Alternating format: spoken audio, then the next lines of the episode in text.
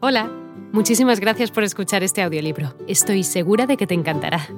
Me llamo Ana y a continuación podrás disfrutar de un previo del libro completo.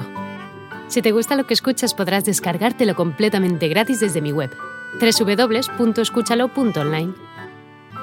Un abrazo. Las noches aquí son largas algunas veces, muy largas, pero nada son en comparación con las inquietas noches y terribles sueños de aquel tiempo.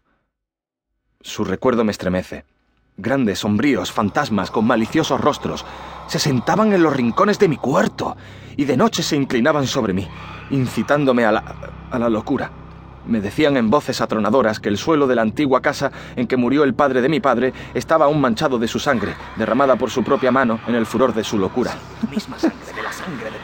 Me cubría los oídos con las manos, pero me gritaban y me gritaban hasta que el cuarto se estremecía con sus acentos, y por todas partes oía que en la generación anterior a la suya la locura durmió, pero que su abuelo había vivido por años con sus manos entre grillos para evitar que se hiciesen pedazos. sabía que decían la verdad, lo sabía bien.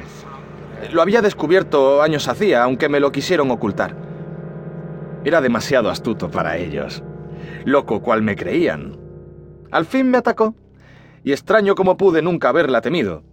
Ahora podía entrar en el mundo y reír y gritar, como el que más entre ellos. Sabía que estaba loco, pero nadie lo sospechaba.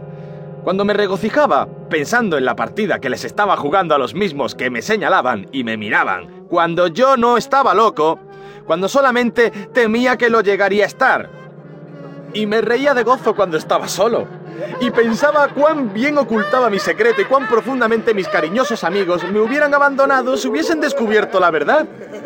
Gozaba más que ningún otro goce cuando comía solo con algún alegre y bullicioso joven en pensar cuán pálido se hubiera vuelto y cuán presurosamente hubiera corrido si hubiera averiguado que el querido amigo que estaba junto a él afilando su reluciente cuchillo era un loco, con todo el poder y casi toda la voluntad de clavárselo en el corazón.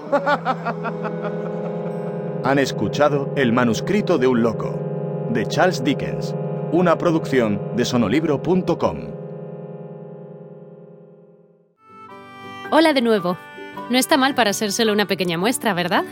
Si te ha llamado la atención, recuerda que encontrarás este audiolibro completo y gratis en www.escúchalo.online.